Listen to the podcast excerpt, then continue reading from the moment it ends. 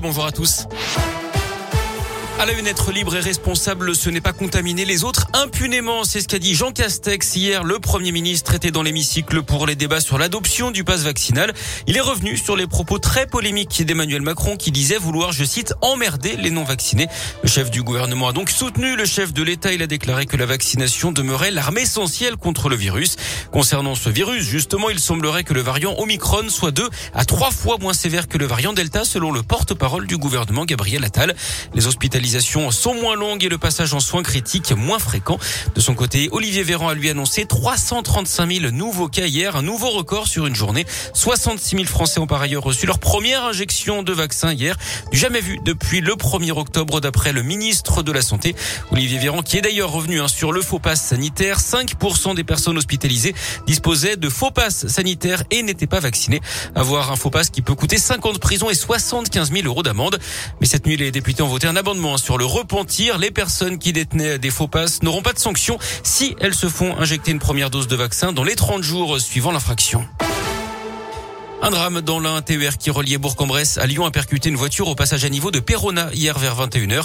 La conductrice de la voiture, une femme d'environ 70 ans, est décédée. La douzaine de passagers du train n'a pas été blessée. Les circonstances de la collision restent encore à déterminer d'après le progrès. Le trafic a lui été interrompu jusqu'en fin de soirée. Le scandale de la dépakine, le laboratoire lyonnais Sanofi fait appel après avoir été jugé responsable d'un manque de vigilance et d'information sur les risques du médicament euh, qui euh, présentait notamment des risques pour le fœtus en cas de prise pendant la grossesse. Les obsèques d'Igor et Grishka Bogdanov auront lieu lundi en l'église de la Madeleine à Paris. Les deux frères jumeaux sont décédés à six jours d'intervalle du Covid-19. Ils n'étaient pas vaccinés. On connaît la date du procès en appel des attentats de Charlie Hebdo et de l'hypercachère de Paris qui avait fait 17 morts en 2015. Il aura, il aura lieu du 12 septembre au 21 octobre prochain.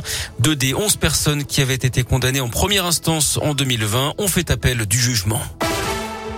On passe au sport avec du foot et deux renforts à la Saint-Etienne. Les prêts du gardien Paul Bernardoni et de Sadat ont été officialisés.